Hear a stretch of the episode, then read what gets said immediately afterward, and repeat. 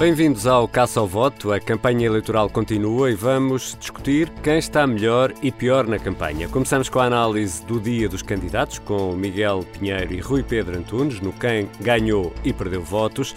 Vamos ainda à estrada, onde estão os jornalistas do Observador. Temos também um fact-check sobre sondagens. Será que André Ventura consegue 20% nas intenções de voto? E ainda uma história do baú das presidenciais. Hoje regressamos novamente a 1986. É um ano pródigo em canções e em histórias. Carlos Brito, na altura no PCP, conta-nos como os comunistas acabaram por apoiar Mário Soares. Este caça ao voto começa agora. Num dia em que Portugal registra novos e preocupantes máximos em casos de Covid-19, um dos candidatos à presidência disse mais ou menos isto. A general Marta Temido já não devia estar em funções, o general Eduardo Cabrita também já não devia estar em funções e a general Francisco Van Dunham também já não deveria estar em funções. Eu podia perguntar já ao Miguel Pinheiro e ao Rui Pedro Antunes quem é o autor desta frase, mas como sei que eles sabem a resposta, vou eu dizer. A frase é do candidato Tiago Maia Gonçalves. Ah, pois, pois é. O segredo é no último, não é no Maia. O último apelido é que distingue quem é bem informado e quem é mal podíamos, informado. Podíamos fazer uh, um teste. Porquê é que tanta gente, incluindo este vosso criado, se engana e troca o Gonçalves por Rodrigues? E ontem o Gonçalo Correia escreveu uh, uma reportagem onde vê o jogo do Sporting Porto ao lado de Tiago Maia Gonçalves em que ele explica precisamente isso. Uh, porque é que troca e depois tenta dar uma justificação. Se calhar é parecido com Tiago Brandão Rodrigues, que é um ministro, etc. E tenta dar ali uma justificação, aconselha a irem lá espreitar. A frase é de Tiago Meia Gonçalves. Bom, meus senhores, quem ganhou e perdeu votos hoje? Miguel, força. Sou eu? Epá, muito obrigado, é, é uma grande gentileza. Então, para fazermos a ligação já direta aí, quem ganhou foi precisamente Tiago Meia Gonçalves. Muito bem, Miguel. Uh, porque uh, está a, a, a, fazer aquilo que tem que fazer, que é colar Marcelo Rebelo de Sousa ao governo. Uh, uh, quanto mais Tiago Meia Gonçalves colar, conseguir colar Marcelo Rebelo de Sousa ao governo, mais probabilidades tem de lhe tirar alguns votos da direita descontente. Ainda por cima, nesta altura em que a pandemia está a mostrar uma enorme incompetência e incapacidade de manter a frieza e de decidir de forma equilibrada deste governo. Por alguma razão, o primeiro general a ser, a ser despedido é Marta Temido. Uh, portanto, acho que é, é, é, uma boa estratégia Tiago Manhã, uh, Tiago Manhã uh, que e, e isto, isto, só o pode ajudar. Paraste aí no momento certo, é. Pedro? Um, sim, para mim não, o, quem ganhou votos é precisamente Marcelo Rebelo de Sousa. Uh, porquê? Uh, Ana Gomes tem se esforçado no, nos últimos dias por uh, ir buscar votos ao, ao, seu PS, que não é assim tão seu. E hoje houve aí um golpe de alguns socialistas que uh, assinaram, hoje, ontem já se sabia, assinaram um manifesto um, a favor de Marcelo Rebelo de Sousa a dizer que o apoiavam. E não são e, e, são alguns deles parte do costismo outros do socratismo mas são figuras de algum peso desde logo. Uh, um dos potenciais sucessores de António Costa que é Fernando Medina. Depois três ex-ministros uh, do PS como Correia de Campos o Pedro Marques Vieira da Silva. Pedro Marques que também é vice-presidente do SND que é o grupo dos socialistas europeus Uh, e depois, nos tais autarcas, também temos o Presidente da Câmara de Sintra, da Vila Nova de Gaia, uh, além do de Lisboa, claro, o Fernando Medina, e depois ainda temos o de Coimbra, que tem a particularidade de ser Presidente da NMP.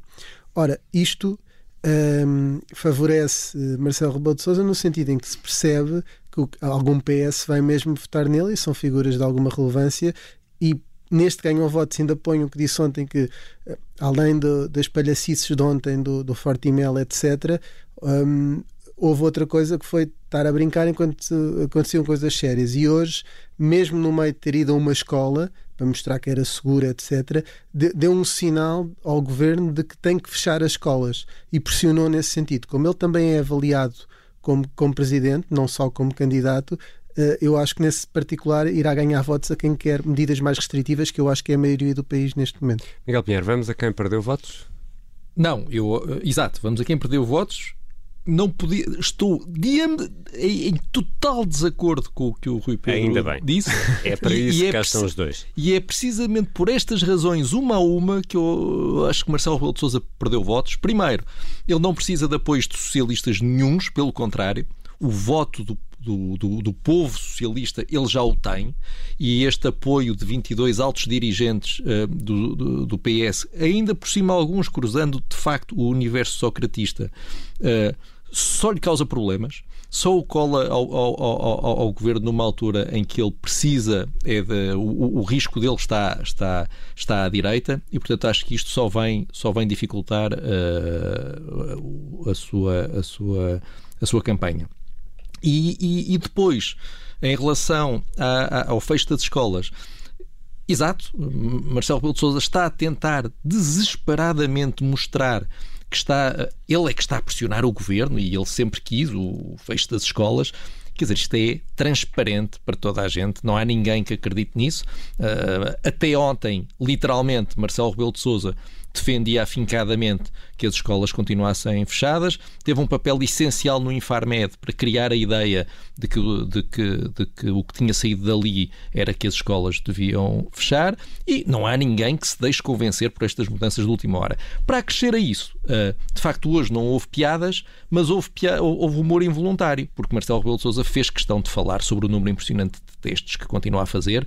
Portanto, foi um PCR anteontem que deu negativo, um antigênio esta manhã que deu negativo e um PCR feito ontem que ainda não tem resultado. Marcelo Rebelo não percebeu que isto transmite uma imagem que fica entre o pânico e o ridículo de um presidente a fazer testes a torto e a direito, todos os dias, várias vezes ao dia, e que isto, isto está a um universo de distância do português comum que olha para isto e pensa: Santo Deus, que é que se passa? Rui Pedro? Ainda dizem no Twitter que não há pluralidade de opinião no observador. uh, mas quem perdeu votos para mim foi André Ventura um, numa espécie de Fifty Shades of Ventura, porque anda com muitas fantasias. Oh, meu Deus. Uh, Calma, Vou sair, está bem? Não. Calma, não, mas uh, fantasias, mas não é desse género. São fantasias de shades de sombra, de uma carrinha sombra que andava a persegui-lo. E isso é uma fantasia. A segunda fantasia era a que eu queria valorizar aqui, uh, tem a ver com uh, André Ventura e e reparem, no, no, domingo eu posso ser altamente contrariado, não é? Mas uh, dizer que vai ter 20 e tal por cento de, de, votos. Não há nenhuma sondagem que tenha saído até hoje que lhe desse mais do que 10, 11, volta dos 12% no máximo, e ele acredita que vai ter 20, 20% e, portanto, vai dobrar, vai ter o dobro do que, do que está nas sondagens. Eu não sei de onde é que lhe veio, sei que, que houve fake news partilhadas por apoiantes do Chega, não vi em páginas oficiais, de que havia uma sondagem até de, de, de, de 20,3% eh, que dava a Ventura, que não é verdade, não, é, não saiu em lado nenhum essa sondagem, uh, mas saiu na cabeça de André Ventura que está com essa fantasia que vai ter esse valor. Como digo, eu acho que perde votos por estar uh, muito confiante. Eu vi uma tarja ontem em Coimbra que dizia não passarão em alusão à Guerra Civil Espanhola e até à Primeira Guerra Mundial. Mas ele faltava lá uma vírgula. É não, vírgula, passarão. Um, e portanto, acho que é isso. Passarão está. Peço, eu, eu, peço desculpa aqui pelo som do meu teclado, é só que eu estava aqui a fazer uma coisa ao mesmo tempo. Estavas a ouvindo, tomar... ouvindo o Rui Pedro. Estavas a tomar notas? Não, estava aqui só a reencaminhar um e-mail, mas eu consigo fazer duas coisas ao mesmo tempo e, portanto, então... estava a ouvir atentamente o Rui Pedro e a, e a a, a concordar com ele, claro. Rui Pedro Antunes e Miguel Pinheiro, um último exercício. Tiago, manhã. Então, mas eh, qual é a ah, dúvida, Gonçalves? Ah, Gonçalves, nunca errei. Nós deste lado estamos bem, ou, ou Sim, agora ia chamar-te Tiago. É... Oh, Tiago, deste lado está tudo bem. o problema lado... está aqui no Tiago. Já a seguir, vamos para a estrada.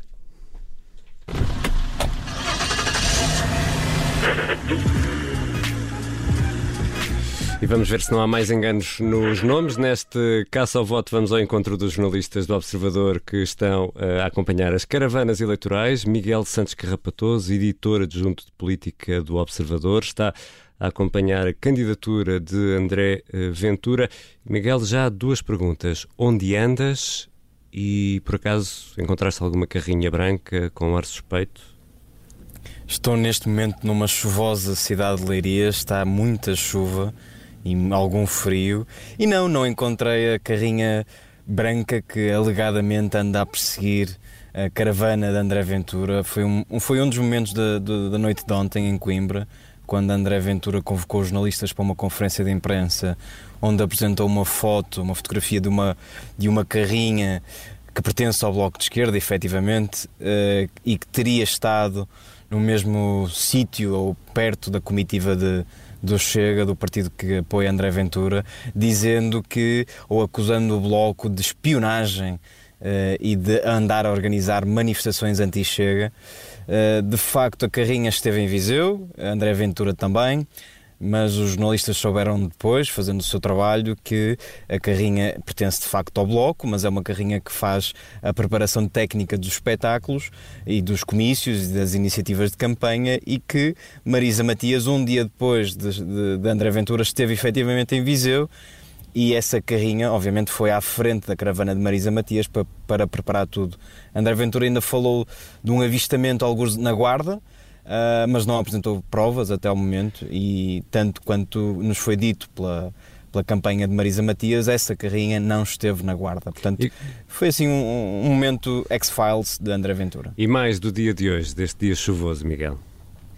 Bom, André Ventura já fez um comício em Leiria, chegou duas horas atrasada. É, uh, antes havia a hora CDS, agora existe a hora chega. O atraso é sempre uma constante nesta campanha.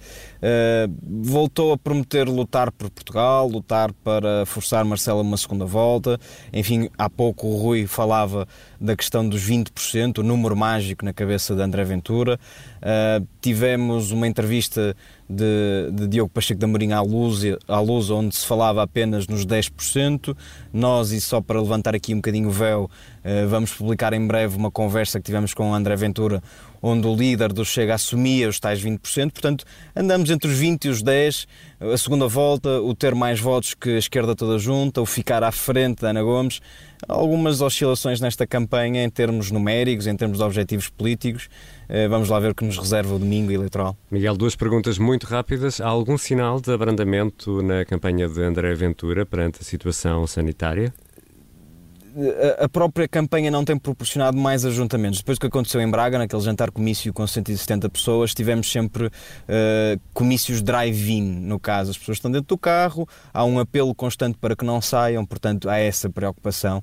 Uh, uh, objetivamente, a campanha de André Ventura mudou um bocadinho o registro depois do que aconteceu em Braga. E já que falamos de carros, quantos quilómetros percorridos nessa campanha? Creio que a última vez que falamos foi em Viseu ainda, tínhamos Exato. 900 km, desde aí já atingimos os 1500 km. Estão a andar bem. Miguel Santos Carrapatoso a acompanhar a campanha de André Ventura. Avançamos agora ao encontro da Inês André Figueiredo, que acompanha a candidata Marisa Matias, apoiada pelo Bloco de Esquerda. Há pouco perguntei ao Miguel Santos Carrapatoso se tinha visto a tal carrinha branca. Essa carrinha anda sempre à tua frente, não é, Inês? É verdade, vi, claro que vi esta carrinha. Aliás, vejo esta carrinha a que André Ventura se referiu como uma espécie de espionagem quase todos os dias, praticamente todos os dias. É uma carrinha que de facto é do Bloco de Esquerda, como o Miguel acabou de dizer, faz parte da produção da campanha, mais precisamente dos comícios de Marisa Matias, e não anda propriamente escondida de ninguém e muito menos dos jornalistas. Mas já agora, hoje pela primeira vez, Marisa Matias respondeu a esse tema de viva voz, porque ontem essas declarações chegaram já em cima do comício, se bem se lembram, e esse comício da noite não tem declarações aos jornalistas. Então, se o Bloco ontem se defendeu a dizer que as acusações eram mentirosas e absurdas, agora Marisa protagonizou um momento digamos que é engraçado, porque ouviu a pergunta de jornalistas e fez uma espécie de pausa e antes de responder suspirou. Marisa Matias lembrou que estamos a viver o pior momento da pandemia e diz que é extraordinário que o candidato da extrema-direita, estou a citar, até porque aqui é uma à parte, Marisa Matias nunca disse o nome de André Ventura nesta campanha, por isso diz que, hum, volto a repetir, é extraordinário que o candidato da extrema-direita ache que este é o momento de inventar parvoices, de inventar mentiras só para ganhar tempo de antena. Marisa Matias diz que é muito mau, muito feio aquilo que André Ventura está a fazer. Por isso, as farpas aventura devem continuar até ao fim de semana, até sexta-feira mais propriamente, e a carrinha com certeza que também vai andar por aí. E Inês, há algum sinal de, de, de, alterações na campanha eh, devido à situação que atravessamos? Faço-te a mesma pergunta que fiz ao Miguel Santos Carrapatoso. Sim, hoje tivemos uma prova disso. Marisa Matias tinha previsto duas ações de campanha uh, para esta tarde, uma no Porto e outra em Braga, além do comício da noite, o já habitual comício virtual. Mas de manhã recebemos uma mensagem da organização da campanha a dizer que a iniciativa na Bosch, em Braga, tinha sido cancelada porque houve um trabalhador que testou positivo à Covid-19. A organização da campanha lembrou que, repetidamente, tem sido dito que se cumprem as regras de segurança sanitária na campanha e no terreno temos comprovado isso, pelo menos nós jornalistas. Uh, e pronto, esta ação de campanha acabou por ser cancelada para que se reduza ao, ao mínimo uh, os riscos. Uh, que se, para que não haja este, este perigo. Vamos ao conta quilómetros, Inês. Então, já estamos mesmo em cima dos 2 mil quilómetros, faltam 37 quilómetros mais precisamente para chegar a esta marca, mas eu estou no Porto e depois deste caça ao voto vou agarrar no carro em direção a Braga, por isso ainda hoje esta meta vai ser ultrapassada. Inês André Figueiredo, jornalista do Observador, que está a acompanhar a candidatura de Marisa Matias. Já a seguir vamos eh, a um fact-check, o tal sobre as sondagens e os 20% de André Ventura, e logo depois a história, hum, uma história do baú das presidenciais. Hoje vamos regressar novamente a 1986, é um grande ano no que toca a histórias e a canções. Carlos Brito, na altura no PCP, vai contar-nos como os comunistas acabaram por apoiar Mário Soares. Pedro Rainho, responsável pelos fact-checks do Observador. Bem-vindo. Olá, Pedro. Olá, Ricardo. E hoje vamos aqui tentar desmontar mais uma, será mentira, uma sondagem ou uma alegada sondagem para as presidenciais que dá cerca de 20% nas intenções de voto a André Ventura. É um resultado que não, que não nos lembramos de ver uh, atribuído a André Ventura. Aquilo que temos é uma publicação do Facebook, para fugirmos aqui sensivelmente à, à campanha pura e dura. É uma publicação que atribui 20,3% dos resultados do, das intenções de voto a Ventura, 58,5% a Marcelo e 8,8% a Ana Gomes. E depois até faz ali uma sugestão uh, interessante que diz segunda volta à vista. É uma publicação que está a circular nas redes sociais e que tem o logotipo ali em determinada zona do Partido Chega, mas não sabemos se aquilo partiu do Partido Chega. Uh, ora, uh, nós fomos tentar perceber de onde é que vinham estes resultados, porque não, não tínhamos memória de um resultado assim atribuído a André Ventura, e a verdade é que há uma sondagem uh, publicada em fevereiro de 2020, uma sondagem do Correio da Manhã e do Jornal Negócios, que dava de facto 58,5% a Marcelo, 8,8% a Ana Gomes, mas dava, na verdade, 9,3% a André Ventura. O que é curioso é isto, é que André Ventura, nessa sondagem, até ficava à frente de Ana Gomes, mas não com os 20,3% que, que esta suposta sondagem lhe dá. Ou seja, o conteúdo é? É errado. Vamos então tirar aqui o carimbo vermelho da caixa. Hoje pode ser tu, Pedro. Toma lá. Ai, muito obrigado, Ricardo. Vou então usá-lo. Com licença. Já a seguir, um regresso ao passado. No baú das presidenciais, Carlos Brito conta-nos a história de um apoio comunista, de olhos fechados, a Mário Soares.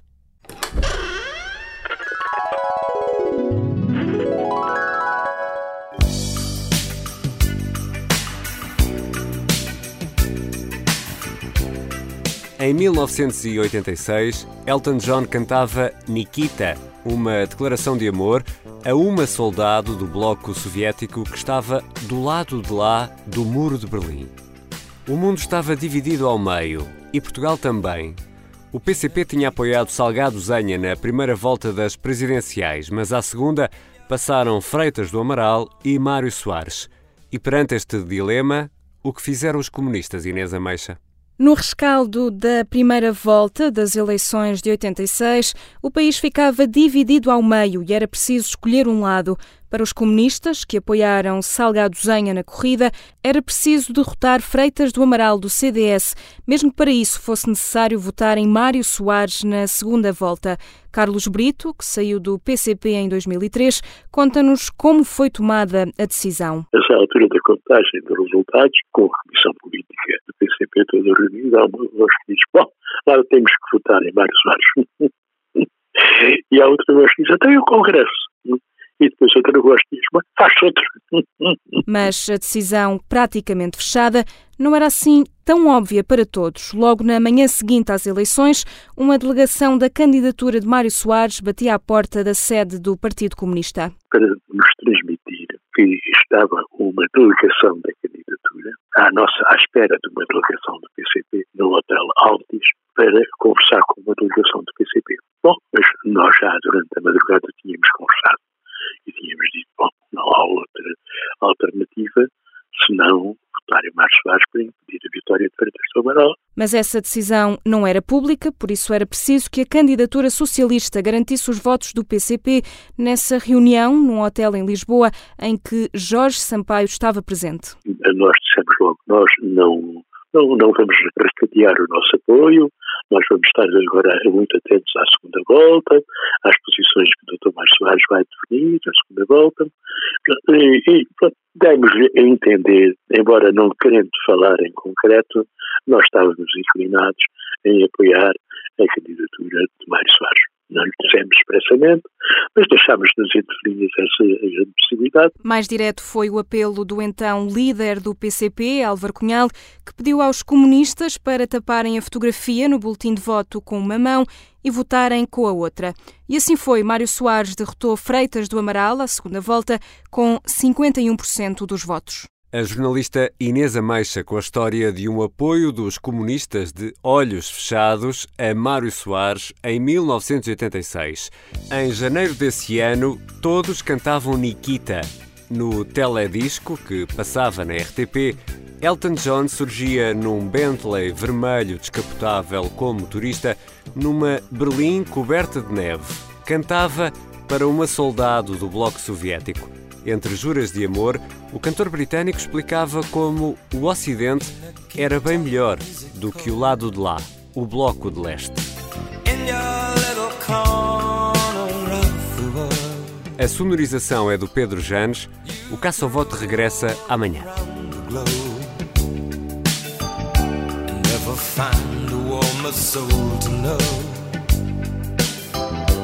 Oh, I saw you by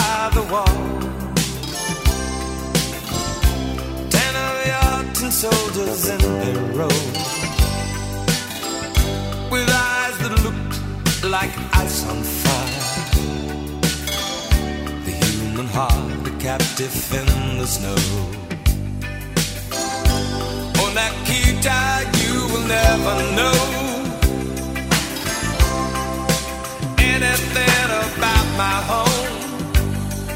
I never know how good it feels to hold you. Nikita, I need you so. Oh, Nikita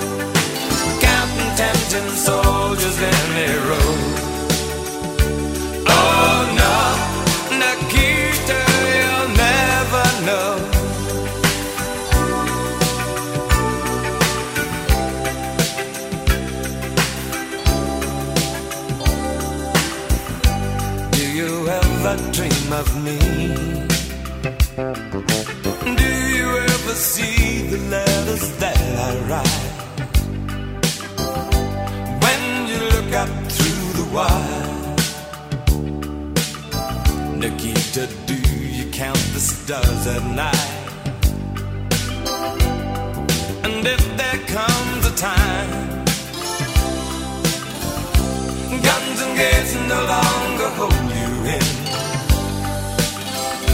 And if you're free to make a choice, just look towards the west and find a friend. Oh, Nakita, you will never know anything about my home. I'll never know how good it feels to hold you.